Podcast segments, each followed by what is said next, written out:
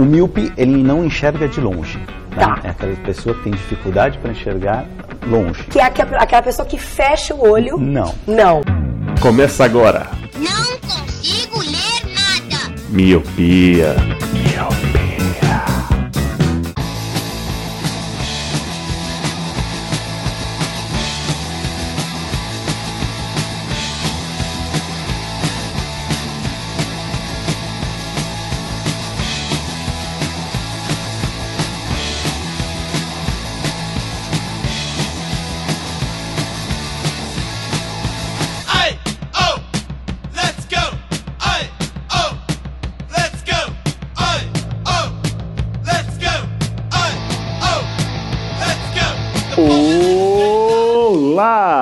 Querido Miope. Seja muito bem-vindo a mais um podcast Miopia.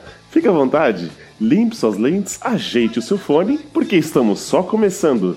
Eu sou Eliabe Santana. Eu sou o Leandro Oliveira. Eu sou Roger Ochoa. E eu sou o Lu. E ignorando essa animação do Roger, hoje vamos falar de grandes movimentos que fizeram parte da nossa cultura aqui, vamos dizer aqui da nossa, talvez, ah, barra adolescência, a vida adulta, mas que hoje não, não tá tão em evidência, hoje, se não estiverem mortos, estão no underground. Hoje vamos falar de, de grandes movimentos que fizeram parte da, da cultura musical, da moda, da poesia, de filmes e tudo mais. Hoje é pra você que traiu o movimento. Eu que, esse- essa pauta foi sugerida só pra gente poder falar da treta do João Gordo com, com o da Dolabella. Eu nem xinguei você ainda, velho. Mas, porra, tu traiu o movimento, Que velho. movimento, que movimento? Você é um movimento playboy seu, É o velho. movimento punk, velho. Ah, vai tomar no O cara cu, punk, velho. Exato, né? A gente queria arranjar um pretexto pra poder falar sobre isso. Já que você puxou, Leandro, do João Gordo, a gente podia começar a falar da, do movimento punk, né? Certo. A- Eu acho que a gente pegou um pouco ali do, do final, tudo bem que ele é muito antigo, né? Década de 70 e tal, mas que chega aqui com atraso no Brasil, que até mesmo bandas brasileiras, até mesmo de Brasília com Renato Russo, ou até aqui em São Paulo com Ira, o Parlame Sucesso, mas que tiveram um pouco ali de influência na nossa vida, de- o como agir e tal.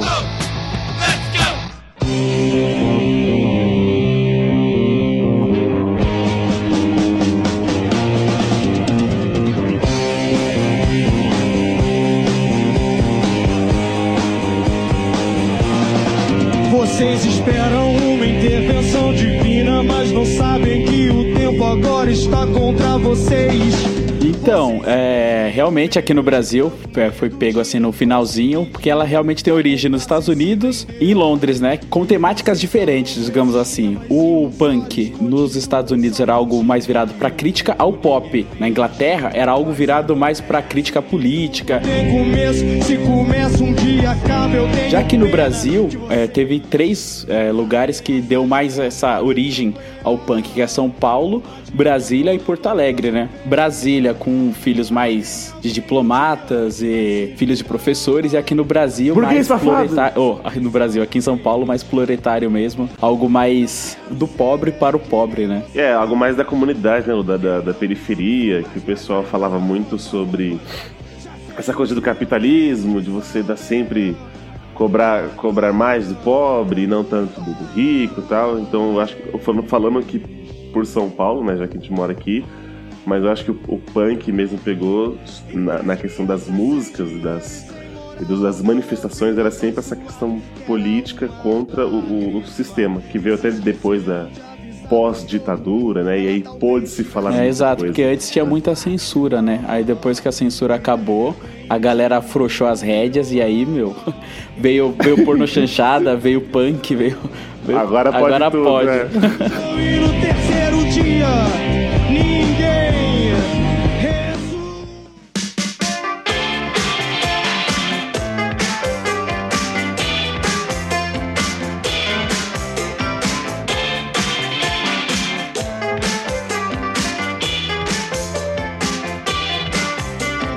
Vocês chegaram a pelo menos é, pegar um pouco, não só de bandas, mas em questão de comportamento? Eu, eu não falo não tanto pelo Leandro, porque o Leandro é o nosso carinha dos cachinhos dourados, né? Eu não imagino ele pinchando aquele ar, né, de anarquismo na Pera aí, pera aí, paredes. mas o Leandro escuta Rise Against. Totalmente veado Exato, no punk. Eu vou defender meu caro companheiro aqui. Muito obrigado, nobre colega. O Eliabe, mano, mó, mó, mano. Ai, ele vem sempre com esses migués aí de que eu não brincava na rua. E eu tô sempre não, certo. De que eu não sou punk, não sei o quê. Queria dizer que o senhor é o maior isentão deste podcast, né? Nunca sai de cima do muro. Então, você que eu. Você realmente é uma pessoa que eu não imagino, sabe, tipo, curtindo punk, tá ligado?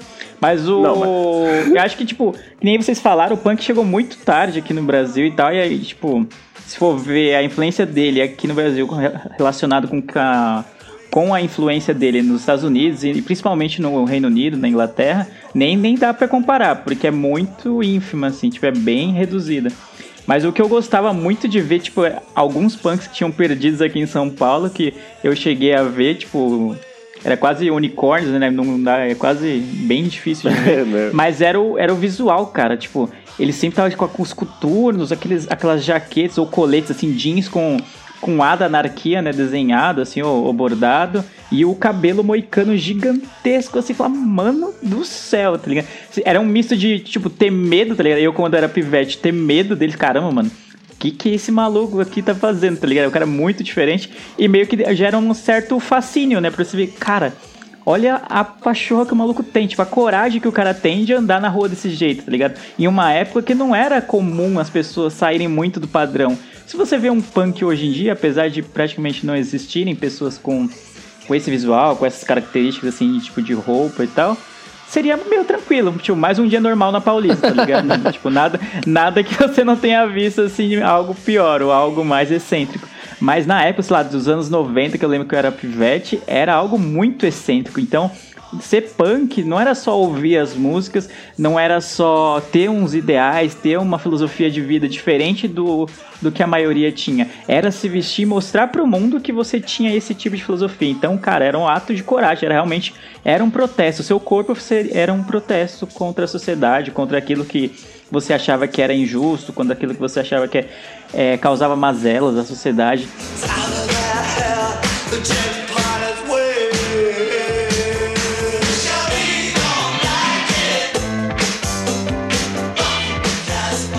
Então eu acho o punk, dos, dos movimentos que a gente vai falar, particularmente, apesar de não ter vivido né, o punk pro- propriamente dito, eu acho que é um dos mais interessantes, porque ele gera ramificações não só na música, não só no estilo de vida, não só na, na poesia, na literatura, enfim, em todos os ritmos. Até a gente vai falar do grunge mais tarde, então tem uma frase do Kurt Cobain que ele falava que o Nirvana pra ele era uma banda punk.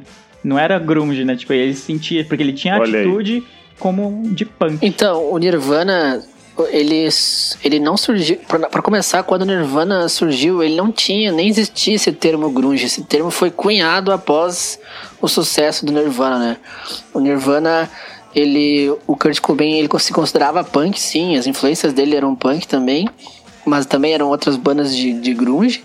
Só que esse termo veio surgiu depois com o sucesso da banda, né? Porque a banda não era, digamos, 100% punk, tinha um som mais trabalhado, porque e, e ao mesmo tempo a banda tinha um som mais tipo mais triste, mais pesado assim, eu não sei explicar, não entendo muito de música, mas esse termo surgiu com o Nirvana, né? Como você disse, Leandro, esse, nos anos 90 a gente via a gente via punks ainda aqui, né, em alta aqui no Brasil. Só que isso é um movimento que começou nos anos 70 na Inglaterra, né?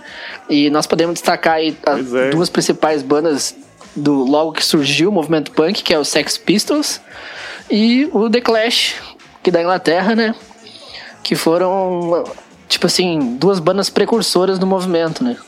Não, eles são expoentes total, né? Se você quer uma definição, ah, do que, que é punk, eu não faço a menor ideia. Tipo, sei lá, eu tava, no, tava num bueiro nos últimos anos, eu não faço a menor ideia do que seja um punk. Você ouve Sex Pistols e The Clash, aí você vai ter uma boa noção do que é, tipo, tanto de letra quanto de musicalidade, né? As bandas. E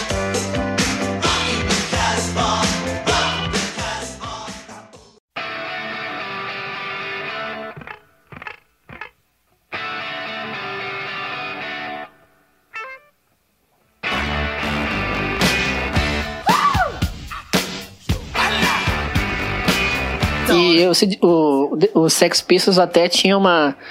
Tem uma curiosidade que o Sid Vicious, que é o baixista, que ele tá na capa do livro Mil e Um Discos para Ouvir Antes de Morrer, ele não tocava nada, ele é tipo péssimo. E ele sempre ia tocar, tipo, muito louco, bêbado, fora da casinha. E a galera tinha, tipo, tipo, nos shows ele tocava, mas quando ia gravar um CD, o, tipo, o guitarrista tinha que gravar a parte dele, sabe? Era, Mas é, é que da hora que isso. Essa que era a parada do punk, né? Porque antes tinha é, Led Zeppelin, essas coisas extremamente bem elaboradas, várias notas, vários acordes e tal. E o punk não, a proposta era completamente diferente, né? Então dava a, a oportunidade de pessoas que, mano, não tinha talento nenhum, assim. Ter a oportunidade Exatamente. de ganhar dinheiro, assim, bem entre aspas, fazendo esse tipo de música, né? Foi o punk que, tipo, meio que fez surgir essas bandas com três pessoas, né? Era um baixista, um vocalista, um baterista, pronto, já tinha uma banda, né? Ao contrário, por exemplo, assim, Iron Maiden, que tinha seis integrantes, outras bandas, assim, bandas de heavy metal normalmente tinham cinco, seis pessoas, e o punk, assim, proliferou esse negócio de uma banda ter três pessoas, né? Seguindo essa lógica, então, White, Stri é, White Stripes é extremamente punk? É zoeira. Só tem, tipo, dois integrantes, tá ligado? Exactly whom I'm supposed to be.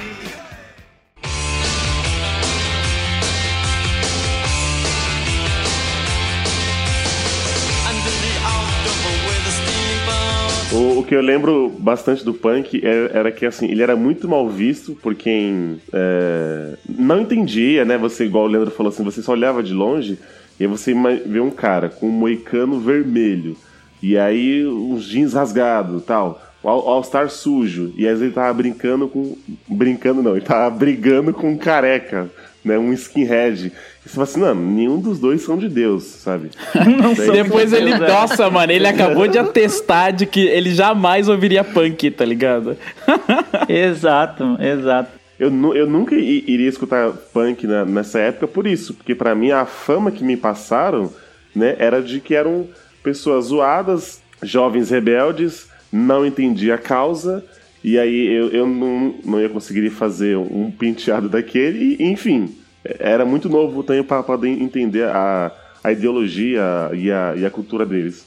E falando de punk, eu sempre lembro de skinheads. Aqui em São Paulo sempre teve treta de, de skinheads. Sempre. Sempre quando os dois trombavam, era tipo Corinthians e Palmeiras, sabe? Um sempre acaba- acabava perdendo. Sim, total. Porque, Vocês lembram disso? Passaram é porque assim, é, o punk e sempre teve essa coisa cunhada em cima do protesto e da anarquia, né? Então, cara, tipo, eles eram a favor das minorias e os, os skinheads, que até, tipo, depois teve uma variação pra careca, sempre tinha treta mesmo. Eu lembro que uma vez eu tava no, no show do Velhas Virgens, era tipo um show aberto, e aí tava eu lá, de repente apareceu um careca, com uma puta de umas suásticas assim na- nas costas, aí, tipo, de repente cercou, tipo, uns quatro punks em volta dele, assim, e tinha uma mina que era punk também, que ela era extremamente gigante, cara. Era impressionante isso. E aí, tipo, ela fez o cara tirar a camiseta e, tipo, eu vi ela puxando um canivete, tá ligado? Eu falei, mano, vai dar muita merda isso aqui. Aí daí, tipo, Caraca, é, velho. Mano, eu tava assim, olhando meio de chavado de canto. Aí, tipo, o cara tava meio se negando a tirar a camiseta. Aí ele tirou. Aí, tipo, os caras meio que deixaram quieto, assim, pra não arrumar muita confusão. Mas, meu, eu tava vendo a hora que a parada ia acontecer, tá ligado? Ia acontecer uma tragédia ali. Aí eu falei, não, deixa eu ir embora. Aí eu desencanei. Eu não sirvo pra ser punk, resumindo. Olha esse punk de boutique, mano. Só queria complementar a informação aqui. O punk começou no Brasil, em São Paulo, em Brasília, e as primeiras bandas que se destacaram foi a Cólera, Olho Seco e Aborto Elétrico. Aborto Elétrico é a banda, se não me engano, do Abor- irmão do Dinheiro Preto Renato do Russo. Capital Inicial. Não, mas o cólera, Roger. Não, é... aborto elétrico Ó, não. aborto elétrico foi, começou em Brasília, com o Renato Russo e tal. Cólera é aqui Isso. em São Paulo. Tanto é que no meu TCC a Ah, gente tá. entrevistou o Redson do Cólera, mano. Aí passou um, um pouco tempo. Passou tipo, umas três, quatro semanas depois que a gente entrevistou o Redson. Ele morreu, tá ligado? Aí, da, Putz. é, aí Nossa, tipo, a gente velho. tinha colocado a entrevista no YouTube, assim. Aí a revista Rolling Stones catou um recorte do nossa entrevista e colocou ele no site deles, tá ligado? Tipo. É, Ah, aí a louco. gente, tipo, meio que ficou olhando assim. Eu não lembro se a gente tinha reclamado e tal, mas passou um tempo, eles tiraram do ar, assim. Porque, tipo, eles só cataram o print da nossa entrevista, assim. Mas é Nossa, foda, mas plágio, é, né? o cólera foi aqui em São Paulo. E em Brasília, que foi, tipo, aborto elétrico. Sim, mas eu, eu Entendi. até comentei, né, que as, as primeiras cidades que se destacaram foram São Paulo e Brasília, justamente, ah, né? entendi. E Porto Alegre? Porque em Porto Alegre também teve um movimento, não teve? É, aí eu tô por fora já, também não tô... Eu também não. Por exemplo, no artigo Porto que eu tô Alegre aberto aqui não tem nada, nada. né? Porra. Alô, Porto Alegre, né? Belo Gaúcho aí, tá, tá bem inteirado aí da cena. Pô, foi nos anos 70, eu tenho... Eu nasci em 90, né? Eu nasci na época grunge já. Oh, mas além dessas bandas, é, a gente tem que falar dos Ramones também, que, né? Eu acho que é uma das ma- mais conhecidas aí. Ah, no, nos das Estados mais- Unidos eu acho que é o principal expoente, eu acho, do, desse É o estilo. principal. Sim, é Sex Pistols e The Clash na Inglaterra e o Ramones nos Estados Unidos, né?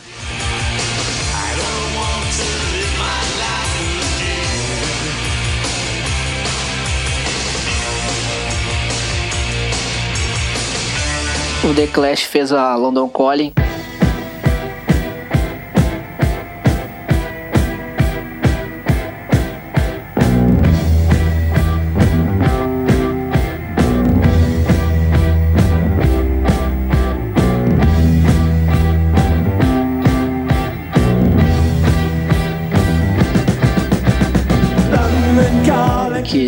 Uma letra que cutucava os britânicos. Sex Pistols fez a God Save the Queen.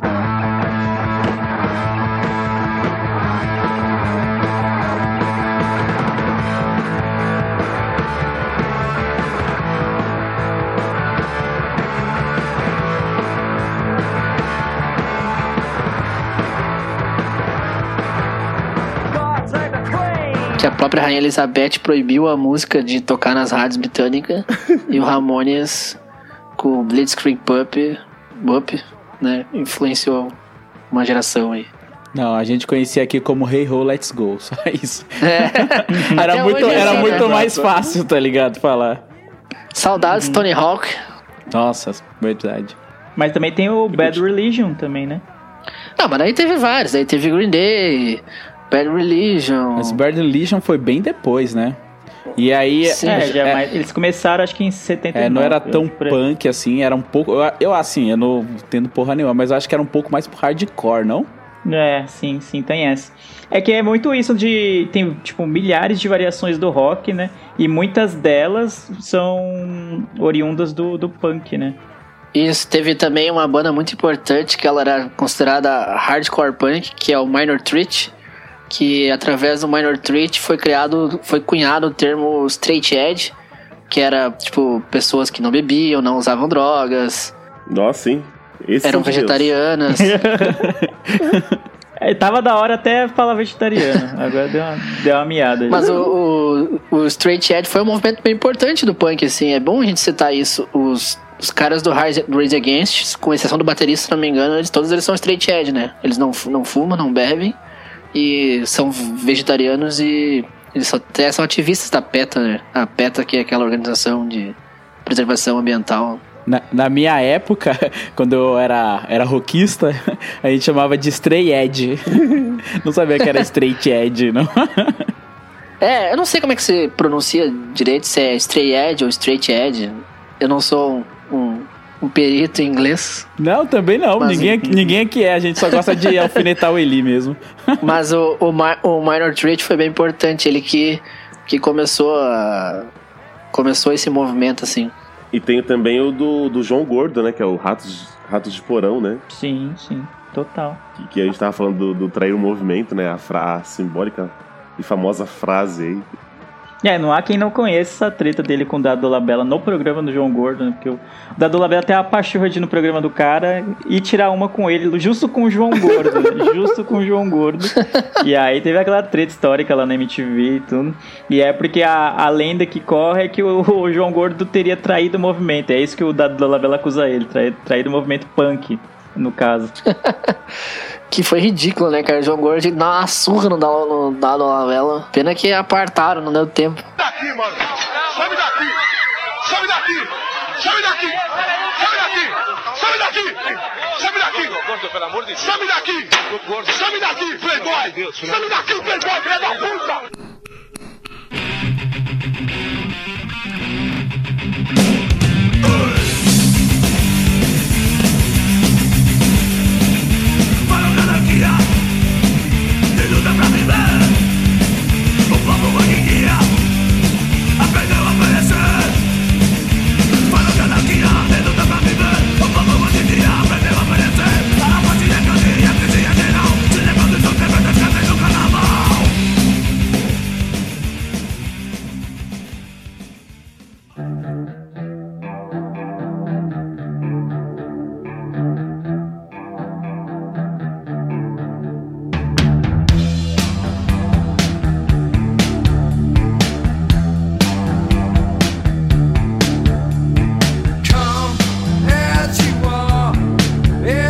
Beleza, vamos pros grunges agora. São os monstros sujinhos, que eu acho que era conhecido. Ao contrário do punk, que a gente conhece de história e de moleque ver um punk na rua, o grunge já foi algo diferente, né? Já foi algo mais que eu pude acompanhar, década de 90, principalmente Eu com também. Nir- é, principalmente com Nirvana, que foi como o Roger salientou legal.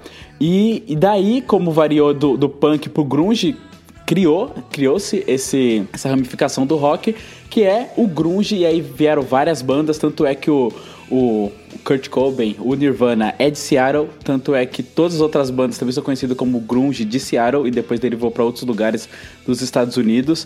Mas, cara, tipo, eu acompanhei bastante, assim, o grunge, é, ouvindo bastante Nirvana, ouvindo bastante Alice in Chains, Soundgarden, todas essas bandas eu, eu pirava muito. E como você disse, são também sujinhos. Eu acho que, tipo, todo designer é grunge, tá ligado? Porque. Por causa a que usa camisa- flanela. A camisa Nossa, velho. Então, o grunge, ele meio que proli- proliferou essa moda de flanela e all-star e calça rasgada, né? No joelho, assim. Acho que porque o Kurt Cobain. Tipo assim, cara, o Kurt Cobain usava flanela num show, na outra semana a Beyoncé usava uma flanela, sabe? tipo, o grunge ditou... Caraca, Caramba, olha a. Beyoncé tinha dois anos. Não, não, não, capaz, só da mesma idade, velho. Tá louco? É sério? Claro. Não, tu acha que a Beyoncé tem quantos anos? Você acha que a Beyoncé é grunge? É isso? Não, eu não tô nem querendo saber a idade da Beyoncé. Ela é grunge. Não, vou, vou pesquisar a, a, A, idade Beyoncé é de 81, agora. cara. É. Quando o Nirvana tava em alta, ela tinha 15 anos, tá ligado? Tipo, Caramba, agora eu tô imaginando a pequena Beyoncé grunge, mano. eu também. A Beyoncé tem 36 anos. então, tipo assim, ó, o, Ela não- o Nirvana ditou uma moda, tá ligado? Eu usei All-Star por causa do Nirvana, eu usei flanela por causa do Nirvana. E eu, eu não, só não tive calça rasgada no joelho porque eu não curtia, ficava, passava frio no inverno no sul aqui. mas mas é, o Nirvana ditou uma moda, cara. E foi um movimento bem importante, assim. Nirvana até hoje é, é uma das, das minhas bandas favoritas, eu tenho até CD original deles. E Olha. foi bem marcante, assim. Ô Roger, você lembra qual foi o primeiro CD que você ouviu? Porque eu lembro que um amigo meu, que era, assim, eu curtia outros tipos de som, e esse meu amigo era grunge, e ele... E ele Axé. é, eu curtia axé, não. Eu curtia outros tipos de rock, e aí ele veio com um unplugged assim, e falou, meu, escuta isso aqui, que vai ser foda, e tipo, eu falei, caralho, mano. E foi daí que eu me apaixonei pela parada, e comecei a pesquisar e ver outras coisas e tal. Você lembra qual foi o seu primeiro? Eu lembro, eu, até. Eu, eu- eu conheci Nirvana, eu tava na. Eu já conhecia o Nirvana, mas não era muito, né, sei lá, apegado. E quando eu, eu, eu mudei de cidade, na oitava série, eu fiquei amigo de um guri que não morava na minha rua. Tipo, a- a escola era na esquina e ele morava na metade de uma quadra e eu na metade da outra, assim. A gente ficou muito amigo e tal, por morar perto. E a minha banda favorita na época era Iron Maiden, eu tinha 14 anos. E a banda favorita dele era o Nirvana. Daí ele começou a escutar Iron Maiden por minha causa e eu comecei a escutar Nirvana por causa dele. E o primeiro CD que eu ouvi foi nada mais, nada menos que o Nevermind, né, cara? Porra. Aí, tipo, Virou não referência tinha em como tudo, não, né? não gostar, cara. Daí dali pra frente, sei lá, fui atrás de tudo, escutei todos os CDs, todas as demos. Tem um, um documentários e tal, Essa- sem parar. Nirvana até hoje é só amor. É muito foda, né? E essa capa do Nevermind, ela é extremamente é, icônica. Icônica. Várias, assim, teve várias reproduções. Eu lembro de uma dos Simpsons, né? Que é o É, Bart. Simpsons. É, tem várias. Não, e, o- guri da capa, sei lá, a cada 10 anos eles tiram uma nova foto dele mergulhando na piscina pra ver como é que ele tá hoje, sabe? Hoje ele tá com 155 anos. É, tipo, por aí, mais ou É, menos. tipo isso. Mas é, é interessante destacar um negócio no grunge, porque, tipo, o pessoal, tipo, bandas que o pessoal considera grunge, é Nirvana, Pearl Jam, Alice in Chains. Cara, mas tu botar, sei lá, tipo, Nirvana e Alice in Chains do lado, não tem nada a ver uma coisa com a outra, tá ligado? São bandas totalmente diferentes. Você não acha isso? Eu ou alguém do grupo? Qualquer um. Você consegue imaginar o Eliabe ouvindo Nirvana e Alice in Chains? não. Eu quero ver ele começar a falar dos Good Charlotte, mano. Eu não vejo a hora. É, ele tá esperando pra chegar no emo, mano. Ele tá esperando. É, o momento de brilhar. Eu tô aqui batendo os pezinhos, me contando, né? me contendo aí. Mas responde o moço, Lu. Vai, Lu. O que, que você acha? É, realmente, eu, é, Porque assim, normalmente no punk, como a gente falou no movimento anterior, tem aquela coisa da, da música rápida, da música mais politizada e tal, que tem uma certa identidade na própria música e não no movimento e no, na vestimenta em si. Já no grunge tem essa coisa que os sons são diferentes, mas que são grunges também, né? Não só pelo período histórico que elas passaram, mas pela é, identidade visual, né? Que o, que o som passava. Então, realmente, eu tô com você, Roger. É, as bandas parecem diferentes assim, mas ambos são grunges. Eu acho, eu acho, eu não, entendo nada de música, pela verdade, né? Tipo, eu gosto muito de rock e tal. Não sou tão fã de, de grunge, tipo, vocês falaram assim, eu prefiro muito mais o punk. Tanto é o Roger comentou que ainda ouço Rise Against, assim, tipo, eu- é um ritmo que eu gosto muito mais do que o grunge. Eu vejo o grunge mais melancólico, assim, tipo, apesar de você ver claramente a influência do punk, você vê que as letras, a melodia é mais lenta, ou as batidas são também, tipo, mais cadenciadas do que no punk, e as letras também são mais, eu diria, bem melancólicas mesmo, mais, bem puxado mais pra algo meio depressivo, assim. Mas é, mas você tá certo, é isso mesmo. O interessante é que o Nirvana ele meio que revolucionou a indústria fonográfica na época, porque o Nirvana começou no final dos anos 80 e era uma época que o heavy metal estava muito em alta. Então as bandas do momento eram Guns N' Roses, Iron Maiden, Metallica. Aí veio o Nirvana tipo com um som muito mais simples e que tipo acabou revolucionando, sabe? O pessoal começou a ouvir, sei lá, o, o, o primeiro CD foi o Bleach, né? E, cara, a banda estourou muito. Só que tu vê que o, o primeiro CD Bleach pro segundo, o segundo acho que é o Nevermind já, é, já tem uma baita diferença, assim, sabe? A banda já tava em outro nível. E mudou muito. Daí, tipo, outras bandas começaram a aparecer a partir do Nirvana. Tipo, o Nirvana meio que, entre aspas, provou que uma banda não precisava ser, tipo, de heavy metal pra fazer sucesso, sabe? E começou esse movimento, assim, de bandas de garagem, vamos dizer assim. E foi uma época muito boa, cara. E, e é bem como você disse, são normalmente letras mais tristes. O Kurt Cobain tinha problemas na família, era totalmente depressivo.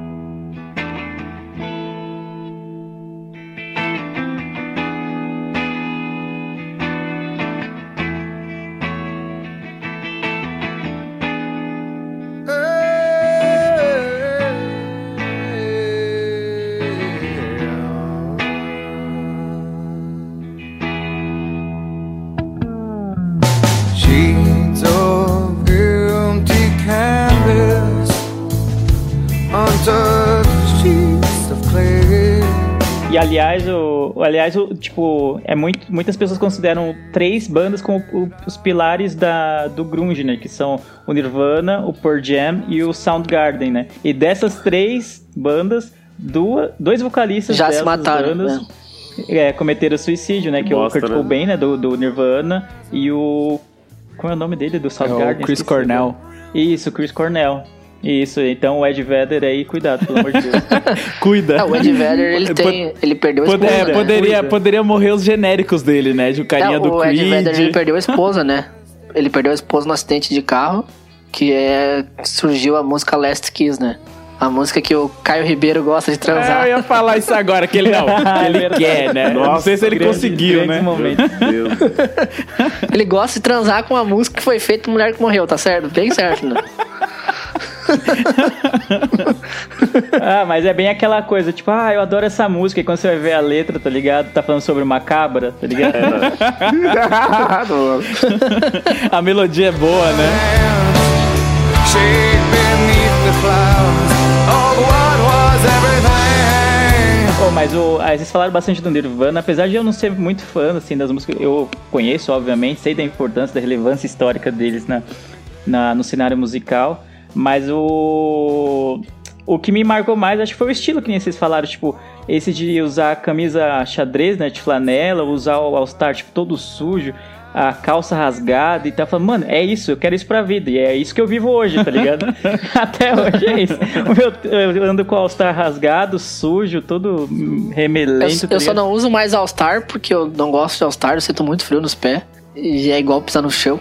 Não que Van seja muito confortável, mas. Mas o resto também, calça jeans e flanela é vida. Eu tenho flanela e calça jeans até hoje. né? A minha parte de cabides é só camiseta xadrez, tá ligado? faz parte do é, faz parte do meu estereótipo. Todo designer é grunge, é bem isso aí que tu falou, né? Exatamente, cara. É isso, mas na, na época do, do auge no Nirvana, muitos diziam que, ele, que essa banda era a maior banda do, do mundo. né? Todos Na os tempos. né? Na época que. Exato. Na época em que, ele, que a banda fez sucesso, realmente era. Era a banda que mais vendia, que mais movimentava o público jovem. Foi uma banda que revolucionou bastante, assim. Eu acho que existe uma indústria musical pré-Nirvana e uma indústria musical pós-Nirvana, né? Mas o que facilitou bastante isso é porque nessa época da essa década de 90 já era um cenário rock, né? Independente de ser grunge ou não, ser punk Sim, ou não, sim, sim, sim. já era um cenário rock diferente de hoje. Hoje praticamente, né, não tem mais nada disso. Então facilitava essas bandas crescerem e ser fenômenos, né? Como eram, né? Não, e, e, e ao contrário do punk, por exemplo, o grunge era uma música trabalhada. As- o- os caras do Nirvana tocavam pra caralho, sabe? Não Sim. faziam sucesso só pelas vestimentas. Era uma banda que era muito fora tocando também, sabe? Não, que as músicas sejam difíceis de tocar, mas, mas o nível que eles tocavam era muito, muito alto, né?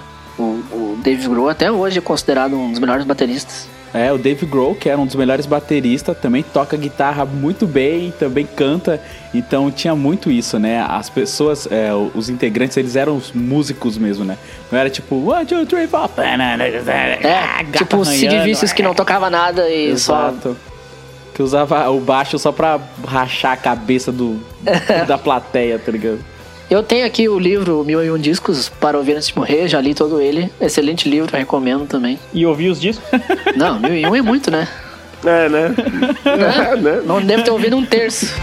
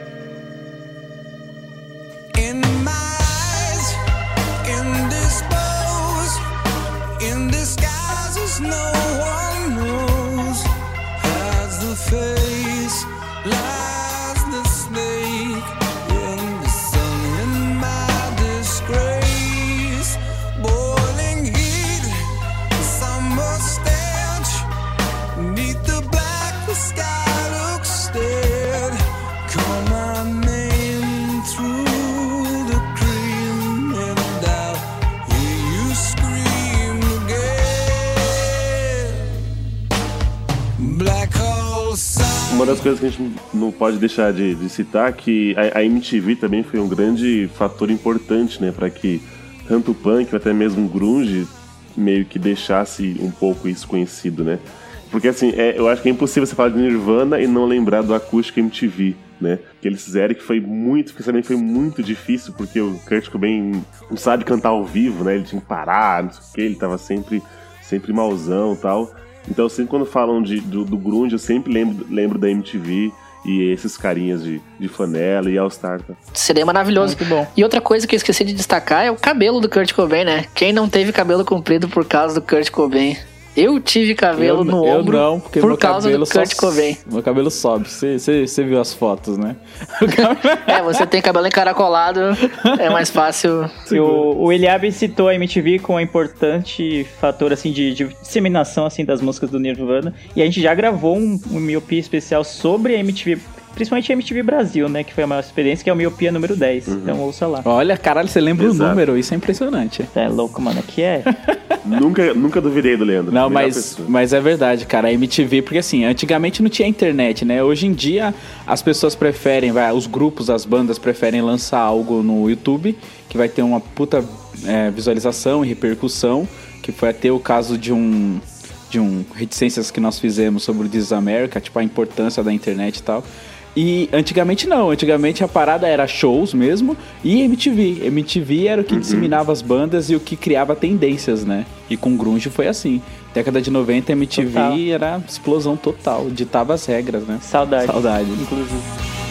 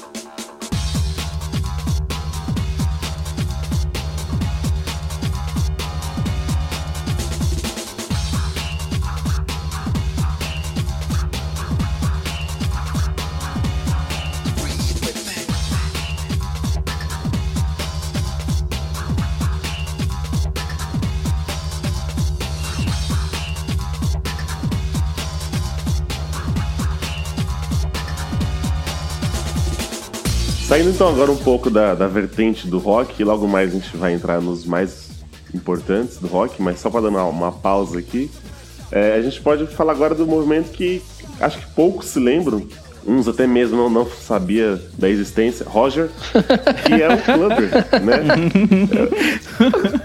Eu não sei vocês, mas eu gostava muito do Clubber, que não é nada mais era um, foi um dos movimentos que fez surgir a música, o techno, né, a música ele- eletrônica a, a chegar no, no mainstream. E diferente realmente do, do rock, uma por causa das músicas, e eram DJs que faziam as mixagens, as roupas, eu lembro que era muito psicodélico, era muita cor. O cadarço era aquele verde e tal. As Tudo era fluorescente, Blusas, né? camisas. Na- nada era Tudo, comum, é, tudo, tudo- era fluorescente. Ou verde, É. laranja, amarelo, assim, sabe? É muito, era muito extravagante. Tá? vários marcatextos passando pela sua rua, né, pela sua vizinhança, e em várias, várias boates e tal. É uma coisa que, assim, também foi no, no meio dos anos 90 ali, e era totalmente diferente, totalmente disperso, né, desses outros que a gente tava falando até agora. Sim, total. Era tipo um punk, só que extremamente extravagante na, na cor, né? No colorido.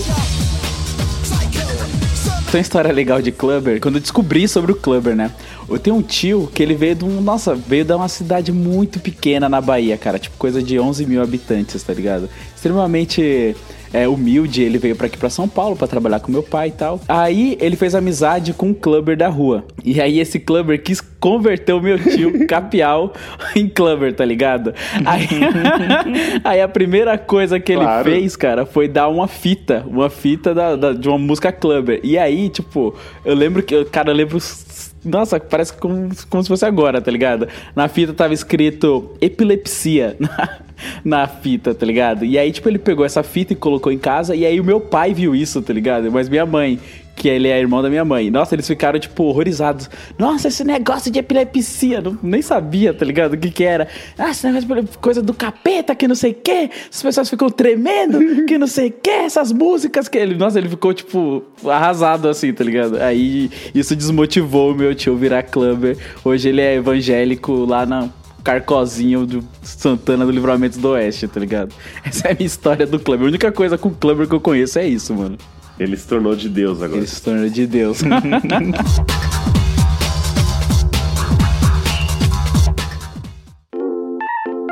Hello, boys and girls. My name is Fat Lip, and this is my friend Sammy the Salmon. What to do? Today, we're gonna teach you some fun facts about salmon and a brand new dance.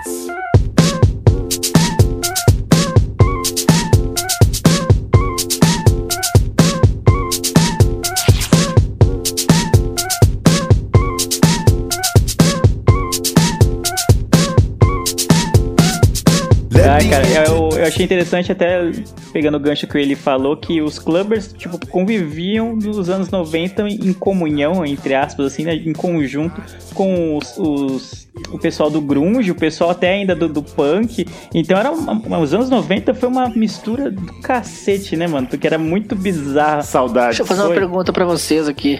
Vocês, pe- vocês pegaram esse movimento na época? Porque, por exemplo, assim, o grunge, eu era vivo, mas eu peguei o movimento tarde. Tipo, eu fui estar Nirvana com 12 anos. E o Kurt Cobain já tinha morrido fazia, tipo, sei lá, 7 anos. Vocês pegaram o movimento clubber, tipo, no auge? Eu peguei, mas eu era adolescente, então eu não podia, digamos, entrar nas, nas casas da Augusta e tal, eu não podia entrar, ir ir pros rolês. Então eu só me, me- eu só me vestia só e ficava com malabares assim no farol. Era, era-. Nossa, eu não sabia que você era clubber, não, Eli. Caralho. Foto você do Eli foi, vestido foi. de clubber na minha mesa em 5 minutos, por favor. Ô, Eli, me explica o que, que é epilepsia, mano, por favor. Fotos do Eli tendo epilepsia, né? Não, mas é, eu gostava muito porque eu foi acho que a depois do, do é que eu, vou gostar de rock um pouco mais pra frente. Quando o eu rock já gostei tinha bastante, morrido. Isso, é, só pega as coisas, né, morto. Eu, eu gostei muito de música eletrônica. Era, era tipo assim, ah, não tem letra, sabe? Igual o Leandro fala, ah, não tem letra. É, que merda, eu achava uma bosta. Eu continuo achando. É, eu tô com você, viu, Mas, é, Leandro? sabe, Mano, nossa. não tinha letra, pra mim não era música, tá ligado? Exato, mas se é pra ouvir sem letra, eu ouvi música clássica, então. Exato. Nossa, é. e assim, eu, eu conseguia. É, você sentia a, a vibração, a vibe, aquele, aquele time que é muito. E parava assim. Tipo, nossa, era muito Ele bom. tá- eu tô vendo ele na Eu tô né, imaginando. Era muito bom. ô, ô, manja. Como é que chama aquele filme clássico? É As Branquelas, que o Terry Crews começa a dançar que nem um louco com as era eu, pulseirinhas era eu. psicodélicas. É o Eli, mano. Total. Só consigo imaginar o Eli. Ô, Eli, você já foi pra rave? Eu nunca Ih, fui. que clubber é esse, mano? Fui. É, É. não, mas é porque na época já. Na época eu não podia, né? E aí depois eu fui, fui migrando pra outros movimentos. Ah, entendeu? entendi. O movimento Braga E aí. Isso, movimentos sensuais. E o- o- uma, coisa também zoada do punk, que ele ficou muito associado ao LSD. O punk a- não, ao o clubber. doce. O clubber, perdão. Ele ficou muito associado a essas drogas e talvez acho que seja um dos motivos pelo que meio que foi dando uma, abafada. E aí hoje você não vê tanta, sei lá, uma galera assim se assumindo como clubber e tal. Até porque acho que por causa das roupas também, né? Ninguém mais quer andar como se fosse um marca-texto todo o tempo e tudo mais. Não sei, eu, eu posso estar Era enganado, mas a- a- o termo clubber vem tipo de clube, né? Que seria tipo. Clube é tipo a, a balada em si, né? Vou pro clube hoje seria tipo, vou pra balada, vamos dizer assim. Então, clubber é a pessoa que vai para baladas eletrônicas. Então, acho que ainda existe, assim, mas não tem mais o estilo de. De vestimenta assim, todo colorido, é, psicodélico e como é que chama? Fluorescente. Mas aí hoje substituíram por aquelas coisas tipo. Como é que chama? Aquele, aquelas festas que o pessoal vai tudo de branco, aquelas raves loucas lá, eu nunca sei os nomes. Sim, sim, aquela que você é só de branca e joga tinta, né? Um É, exato, meio que migrou isso, tipo, virou mais uma galera, uma galera mais, tipo, meio playboyzinha, eu acho. Não, não que não fosse antes, mas aí antes tinha um padrão de vestimento que era essa coisa fluorescente. Aí hoje virou, tipo, meio o cara fortinho da academia, a mina patricinha. Mas a vestimenta sempre foi o elemento de identificação e união do grupo, né? Sim. Então, quando É, você perde exato. essa identidade, aí parece que o movimento se perde também, né? Também acho, concordo, concordo. Porque se você for pensar, assim, quando a gente fala em movimento, parece que a gente tá rotulando as Aham. pessoas, né? Então, igual você, eu, eu- a gente conseguiria identificar um punk de longe, não se é ao certo um grunge e tal, ou até mesmo um clubber, você conseguiria identificar, e as pessoas, elas se auto-rotulavam. Eu, Ah, não, eu sou, eu sou punk, não sei o quê, ou eu sou clubber, ou grunge tudo mais, ou roqueiro, né, que, que abrange todo um contexto.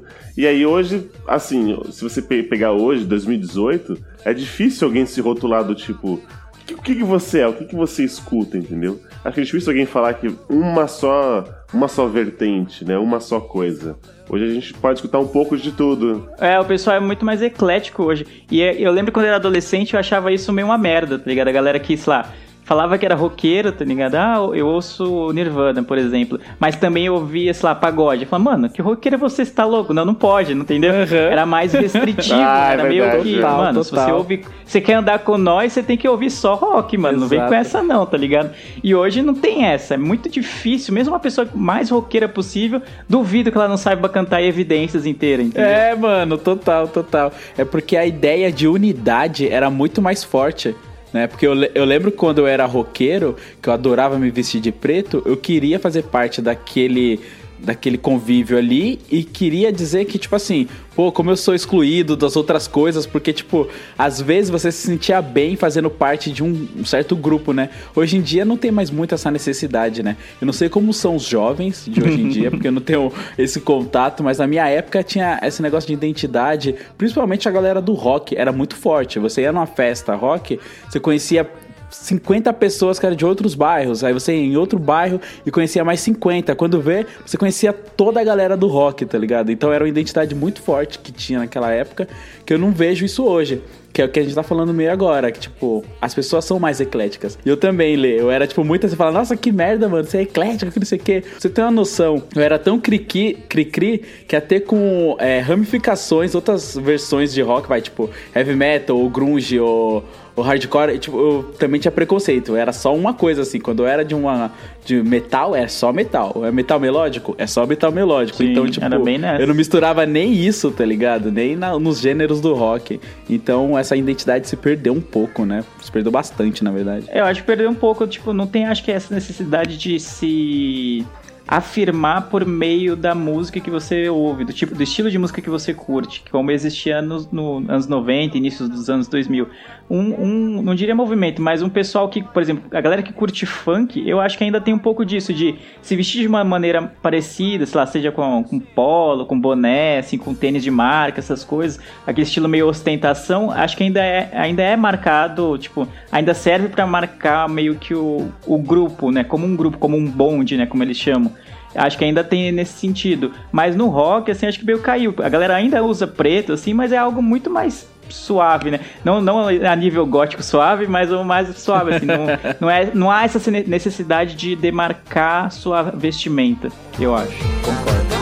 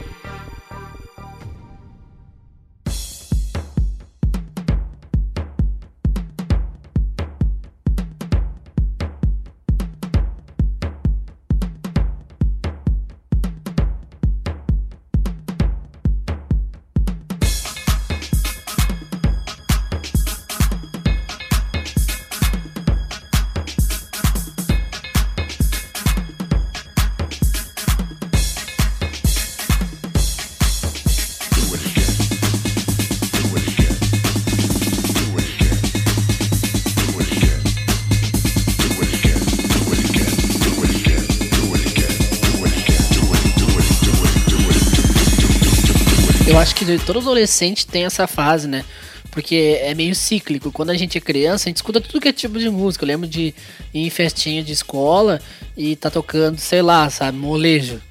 E depois, quando eu tinha 15, 16, sei lá, dos 15 até uns 21 anos, eu lembro de só escutar rock, só querer usar camiseta de banda, só querer usar All-Star, calça jeans, só usar camiseta preta, sabe? Eu acho que isso é meio que normal. Adolescente, né? Adolescente é tudo retardado. Tem, tem que acabar o jovem. Tem que acabar o jovem no Brasil. Aí. Cara, e, é bem isso. E hoje em dia eu também tive essa fase. Eu era muito cabeça fechada, né? Tipo, ah, só, só é legal quem escuta rock quando eu era adolescente. E depois, agora que eu voltei a ser. a- que eu, com o passar do tempo, eu fui escutando mais outros estilos de música e abrindo mais minha cabeça. Com o passar do tempo, acho que isso é normal. Atire a primeira pedra quem nunca dançou a dança da motinha, mano. Eu vou tirar então. Para! o, Lê, o Lê diferentão Tá voltou. Leandro, ele não é vivido. É. Tá vendo?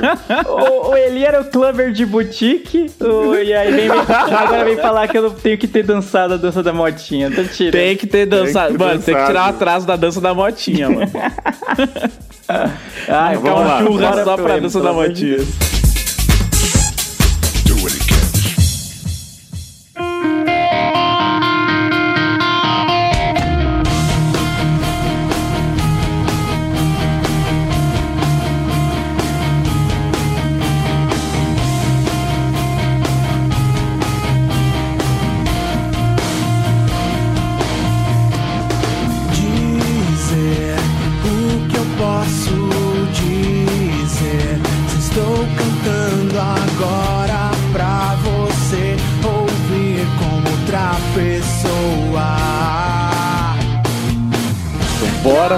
falar do melhor movimento do rock que aconteceu e morreu de todos os tempos e morreu. Você vê que depois. Que é o emo. Você vê que depois dele o Rock morreu, né? O emo enterrou. Então foi o último, né? Ele veio, ele Não veio com o último prego do caixão, né? Era a última pá de terra que faltava. O emo, ele fez o funeral, entendeu? Fez. Naquele clipe. todos choraram muito, né? Exato. que, o que, que é o emo, né? Tem até a banda aquela Funeral for a Friend, é uma banda de hardcore emo. É, bem legal mesmo. É legal, eu gosto dessa música, dessa banda. Que não é nada mais é o emo que foi é aquele aquela vertente do, do, do hard rock, né? O emocore, que é o emotional mais hardcore, que trata-se de um rock um pouco mais um pouco é ótimo, né? Um rock mais melódico, chega até a ser uma, uma, uma confissão, sabe, de talvez de alguém para uma outra pessoa. E que ficou uma coisa bem característica, né? A gente tava falando da, da, da MTV, tivemos muitas bandas brasileiras é, que, que abraçaram essa, a, a vertente do, do emo, mas que a gente vamos até pegar dizer que a gente sempre copia de lá de fora, né? Então tinha bandas como Fall Out Boy,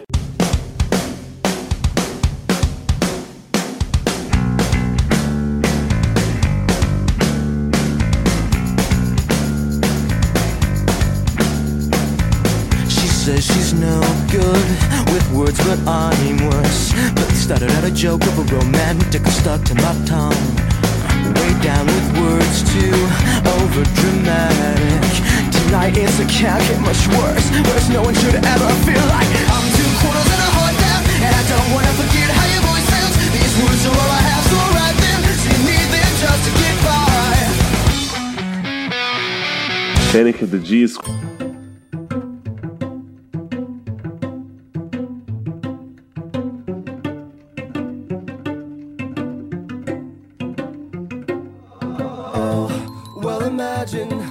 I'm pacing the pews in a church corridor, and I can't help but to hear. No, I can't help but to hear an exchanging of words. I love you too. What a beautiful wedding! What a beautiful wedding, says a bridesmaid to a waiter. Yes, but what a shame! What a shame the poor groom's bride is a whore. I chime in with a haven't you Simple Plan.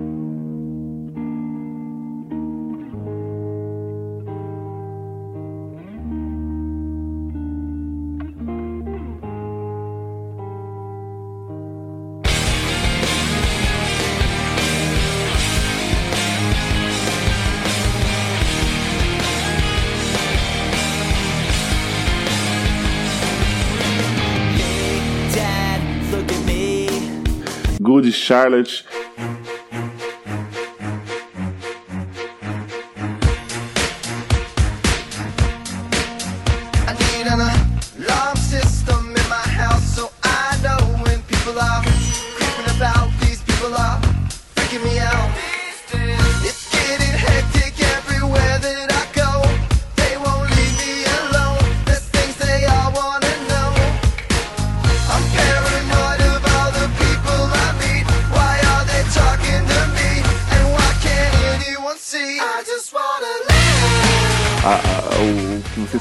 Falaram aí. O que vocês falaram aí? Funeral for a Friend. É, funeral Obrigado, for a Lu. friend. O, Mas aí você deu uma pequena canelada aí. Você vê- Vocês viram que o Roger cortou, tipo, todo mundo em cada, cada vez, né? Em cada movimento ele cortou Sim. alguém. Mas vamos, vamos. só vamos, né? Só vai. vamos. Não, só vamos. Não, vai, agora vai, nego. vai. É porque essas bandas tipo Good Charlotte, Sanford One, Penetra Disco não consideraríamos aqui no Brasil. Isso, é isso que eu ia falar. Essas bandas como Sun 41, Blink-182, My Chemical Romance, Fall Out Boy, deixa eu ver quem mais tem aí, o The Usage. Essas bandas, elas são, são consideradas emos aqui no Brasil. Elas, na verdade, são uma banda de pop punk, entendeu? Porque, na verdade, o termo emo não veio de bandas que pintavam o olho, faziam franja lá fora, entendeu? Veio, esse termo ficou conhecido por essas bandas aqui no Brasil.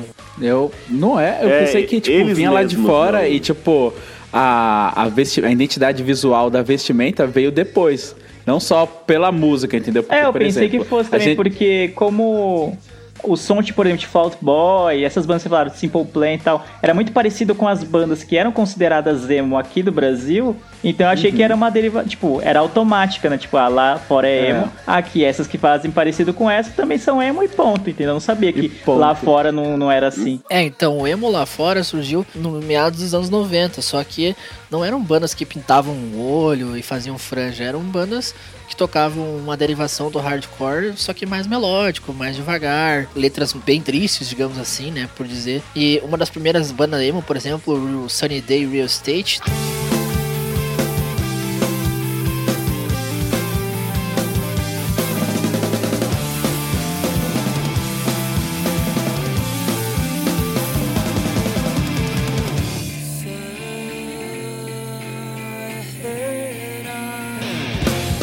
Cara, as músicas eram bem devagar, bem tristes, bem lentas, assim.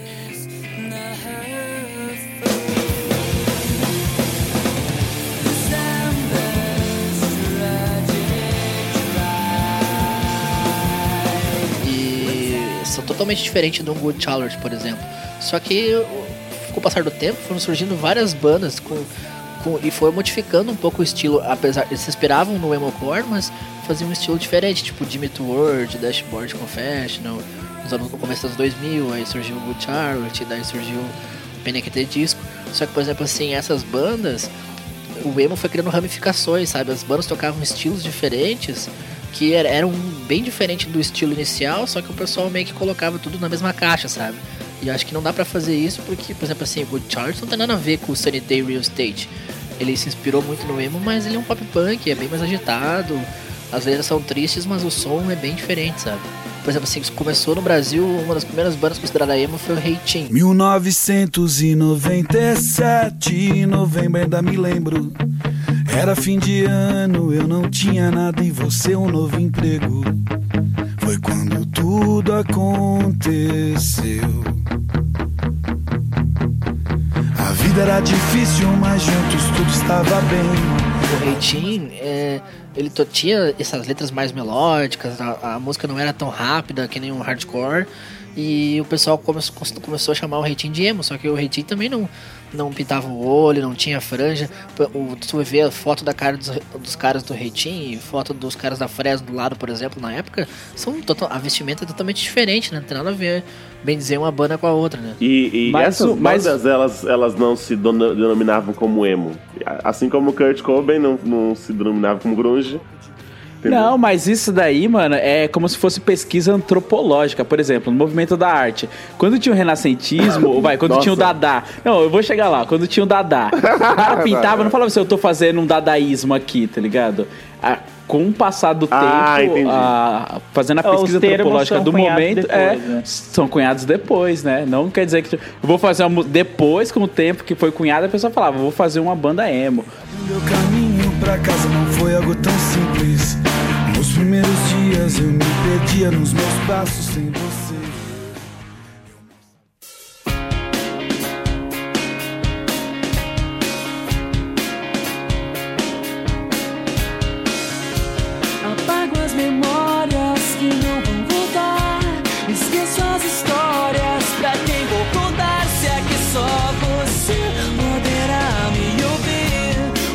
É, até tem um documentário no YouTube muito bom, é, do Underground ao Emo, o nome do documentário, pode pesquisar lá no YouTube. Ele tem lá um- no YouTube completo, é 52 minutos, e ah, o- f- conta da história de várias bandas que surgiram no Brasil, tipo o CPM22, a Fresno, Reitinho, o Glória, o NX0, o Garage Fuzz, Sugar Cane, essas bandas assim. E até nesse documentário, o Lucas da ele fala que um dia botaram a foto da banda na capa de uma revista lá, sei lá, Capricho, e descreveram que, aquela, que aquilo era emo, sabe? Aí o pessoal começou a chamar, tipo, toda a banda que pintava o olho, que tinha franja no Brasil, como banda emo, entendeu? Mas eh, eles não se, não se, não se autodominavam, assim. Procure no YouTube, tem o documentário aí dublado. Dublado não, né? É um documentário em português, é brasileiro. Dublado. Dublado. Dublado em inglês, tá ligado? O documentário é brasileiro, é cruel. Ah, Não, mas e quais bandas então eram lá fora já denominadas emo? Nenhuma. O Blink, Sun 41, Panic! at the Disco, Good Charlotte, Fault Boy, Simple Play. Simple Plan. My Chemical Romance, The Usage. Não, mas não foi as bandas que vocês falaram no começo e o Roger falou que eles não eram denominados emo? Mas são essas bandas que o brasileiro costumava chamar de emo. Não, mas eu perguntei exatamente isso. Quais bandas lá fora falavam, oh, o som que a gente faz é um som emo-core? Quais? Quais? Tem? Nenhuma fala. Agora, Ah, eu é passo isso que pro eu queria Eli. saber, é isso que eu queria saber. Esse, esse, eles se denominam como é, é, punk rock, é isso, Roger? Pop punk. Eles, é, eles não se denominavam emo. Eles, as bandas que o brasileiro considerava emo, eles se, se autodenominavam pop punk, né? Esse termo emo só ficou conhecido aqui. Nem mesmo as bandas é, brasileiras, como NX0, Strike, é, Reitinho. Fresno, eles não. eles não- é, que essa, na verdade, era o segredo do emo. Você não poderia falar que você era emo, entendeu? Esse é o movimento Esse mais era um- era um- de gente tá. Total. Mas é assim, mano. É, acho que é assim, o emo teve uma época que ele sofreu muito repres- represália. Então eles tinham O vergonha todo. disso, tá ligado? Porque, meu, era uma caça às bruxas aos emos. Eu lembro que teve uma época que. Eles apanhavam muito, cara. Você passava na galeria do rock, assim, se você visse algum emo, ele tava apanhando, tá ligado? Justamente porque a essência do rock, a essência do hardcore, é uma coisa pesada, agressiva e com cunho político e social. E o emo não. O emo, ele falava de sentimento, mas diferente do grunge, que também falava de sentimento e não apanhava, o, o emo, ele era muito mais virado pro amor, entendeu? Pro relacionamento a dois. Então ele sofreu muito com isso. Você já chegou a apanhar, Eli? Então, é, é, eu, eu não cheguei a, a apanhá-lo, mas eu sempre ficava com medo porque eu praticamente era um emo negro, né? E que era uma coisa difícil de, de- de- de você identificar que era emo, porque não tinha franja e tal. Mas eu, eu sempre lembro que quando eu passava por lugares e eu via é, os, os carecas da, da vida, eu, eu me sentia com ele. Eu falei assim, mano, eu vou- aqui eu vou apanhar. Tanto que é porque skinhead não gosta de nordestino, negro e emo. Então poderia ser um prato cheio pra ele, né? Tinha três motivos pra ele poder me bater. O cara podia escolher, né? Total. né, então. Mas, mas não, eu não, nunca cheguei a apanhar. Mas eu acho Agora também vai, que você, esse preconceito em relação à, à galera que era emo tinha um, um quê de homofobia, eu acho. Não sei. Porque Também. era meio que o. Sim. Tipo, a galera do rock, esse tipo, heavy metal, metal, enfim, qualquer coisa desse tipo, era coisa mais pesada, como o Lu falou, mas, tipo, mais imponente, vamos dizer assim. E era meio que ser roqueira era, entre aspas, ser coisa, era coisa pra homem. E aí a galera que via os emos é um pessoal mais sensível, aquela coisa toda e tal, falando de amor, falando de relacionamentos, e com franjinha e tudo. Aí falava, mano, esses caras aqui estão tá tirando, né? Não pode dizer que é roqueiro isso aqui. E aí tinha essa porque era meio, na visão deles, eu acho que era mais efeminado, eu acho. Então, Sim, tinha um quê eu- de, eu de acho que- homofobia aí. Sim, sim, concordo. Sim, e um que também de denegrir o estilo musical, né? Porque o rock, ele é considerado rock, tem as ramificações, mas é tudo rock. Então acho que essa, essa galera achava que também tava denegrindo o rock, tá ligado? É, É. foda. É que, por exemplo, assim, é, somos os quatro, quatro homens falando aqui, mas os quatro movimentos é importante deixar claro que sempre teve espaço pra mulher, todos. O punk, o grunge, o clubber e o emo. E desses quatro movimentos, eu acho que o que menos tinha espaço pro homem era, o- era justamente o emo. Porque era justamente isso. Era, se você era emo, que na, é, se você ouvir uma, uma música mais lenta, automaticamente você vai chupar uma piroca. tá ligado? Não tinha, não tinha muito. Corta o slide e tá um peru na boca. Nada. E, e porque por ser músicas mais, né, pra você escutar na, na- naquela bad, ou sei lá, enfim. E, e é justamente era onde tinha menos espaço, talvez, pro um homem admitir que ele era emo, era justamente nesse movimento. Mulher já era mais de boa. Nesses quatro movimentos que a gente falou, mulher estava sempre bem aceita. Mas justamente nesse do homem que era um pouco mais, não, não, não sou emo não, que isso. E jogava franja pro lado. Cara, eu acho que no Brasil também o emo ficou muito mais conhecido pela roupa, pelo pelo, sabe, pelo cabelo, pela chapinha, pintar o olho, do que pelo som, sabe? Porque, tipo assim, eu acho que nunca se vendeu tanta chapinha no, no Brasil né, quanto na época do emo, né? Porque todo mundo queria ter a franja, o cabelo comprido, todo mundo, né, queria pintar o olho, pintar, sei lá, a pessoa comprava um All-Star e pintava de preto, sabe? É. E tipo, cara, às vezes se tu não escutasse emo, mas tivesse uma franja, o pessoal já, sei lá, te chamava de emo, entendeu? Até hoje eu, eu tenho cabelo liso, né? Meu cabelo é um pouco comprido, eu gosto de usar um- a franja um pouco pro lado, assim. E o pessoal até hoje fala que eu tenho cabelo emo. Total. Ô, Eli, você que acha que do- de nós quatro, que acho que o Roger também tem um, um bom pezinho lá no emo, mas qual- quais bandas você curtia? É, vamos lá. É, My Chemical Romance, Fall Out Boy, um, Panic! at the Disco, Simple Plan, Paramore. Um, que mais aqui? Agora falando. Reitinho. Reitinho era ruim, bastante. mano. Reitinho. Reitinho era ruim, mano. É, aí tinha. eu Gostava, gostava do Fresno. Nu- Nunca gostei de GNX0, gostava bastante Fresno é de Fresno. legal. Eu tenho uma foto com o Lucas da Fresno. Olha aí, ó. Eu tava num bar uma vez com um amigo meu, assim, aí eu olhei pro lado, tava o Lucas sozinho tomando uma cerveja do meu lado, assim. a- a- Forever Alone no bar. Caraca, mano. Você vê que ele tava num bar de elite, né? Tá ligado? É, certeza. É, mano. Nada a ver, era um bar normal, assim, um bar em Porto Alegre ali.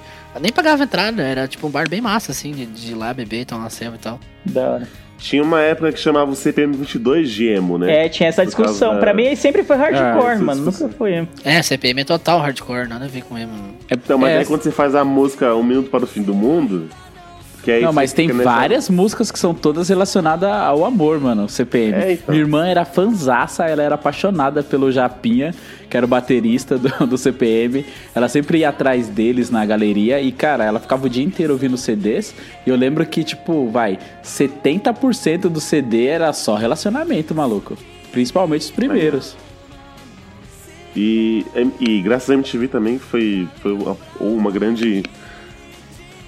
Ah, esqueci a palavra. Propulsora aí também desse, desse movimento, que foi. Essas outras bandas, assim, eu conheci através do- dos clipes, né? Aqueles clipes bem marcantes, pesados. Meio, até vou usar o termo gótico, né? Que era uma coisa bem, bem triste. Ah, tinha, E ajudou bastante essas. tinha também Green Day, tá ligado? Ah, Muita gente fala deles no início mais como punk ainda, ou uma variação de Sim. punk, mas eu lembro que na época, nos anos 2000 lá, muita É porque gente colocava o olho, né? Green. Day como emo também. É verdade, eles fizeram meio que uma. Foi na época do American Idiot que eles só usavam preto, eles tocavam com a gravata por cima da camiseta, uma gravata vermelha em cima da camiseta preta. O Billy Joy pintava o olho, pintava a unha. Mas nem na época do começo do Green Day, sei lá, eu não, eu não acho que dá pra considerar eles punk, assim, o som é bem diferente, né? É, mas as músicas não eram o ritmo de Green Day. É, nunca eu foi, acho mano. que. Acho que é confusão de brasileiro isso, Total, né? Porque. total. É, certeza. É, porque, mano, eles não iam, tipo, é, mudar a, assim, né? É foda, ainda mais, tipo, naquela época onde se você era denominado, vai, punk ou hardcore, pra você mudar. Cara, era muito. Era, tinha muita é, briga entre os dois. É, Tanto é porque a gente tava falando sobre os roqueiros, você fala, ah, tá denegrindo. O hardcore também achava que o, o emo denegria muito, porque o emo, o emocore era uma variação do hardcore, né? Então a, a briga já existia ali, no próprio gênero e subgênero. Então eu acho difícil uma banda fazer essa transição, né? Ainda mais o, é, o Green Day, né? Eu, eu tenho uma história aqui pra finalizar sobre o, o emo, que bo- boa, boa parte da, desse movimento fez bem pra mim, porque eu andava assim perto de emos. Na- naquela época, as, as garotas emos eram muito estilosas, elas até copiavam o estilo da Avril, Avril Lavigne, que acho que não sei se pode se encaixar. Eu acho que é pop rock momento, pra mas- mim, mano. Sempre foi pop rock, mas não sei. É, então, mas, sabe, tipo, pintava o olho, aí usava só a gravata por cima da camiseta, sabe? Ai, saudade. e aí... Seu feticheiro do caramba. Nossa, mano, Que meteram esse, Ele né? tá doido, mano, ele tá. Eu tava, eu tava escutando, acho que era Simple Plan, alguma coisa, alguma das dessas bandas alto no fone. E no- eu tava usando, acho que. é, Não, não era Discman. Era MP3, né? Um negocinho aqui, grandão. Aí a menina tava do meu lado, ela, você é emo? Aí eu olhei assim pra ela, claramente era, sabe? Aí eu falei, por quê? Você gosta? Ela, não, eu odeio. Eu falei, não, eu também, eu não sou não. Você é louco? Pô, vim aí, tudo isso aqui. Eu cuspi na, na- no movimento. E nesse dia eu traí o movimento. né? Por causa de uma garota. Por causa de uma E garota. assim termina o cast. com Eli traindo o movimento também. Puta que Mas na verdade não era, né? Nunca. Termina como começou, né? Exato, era como sempre. Agora vai chegar o dado da Labela pro Eli. Você traiu o movimento, mano. Aí ele fala, I'm sorry, I can't be perfect.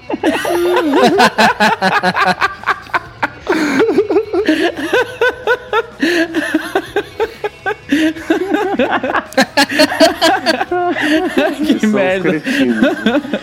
Ele tá chorando agora. Eu estou aqui em posição fetal, aqui escutando vocês. Tá chorando. Isso é bullying, né, Eli? É, hoje não pode mais. Ah, encerra aí, pelo amor de Deus.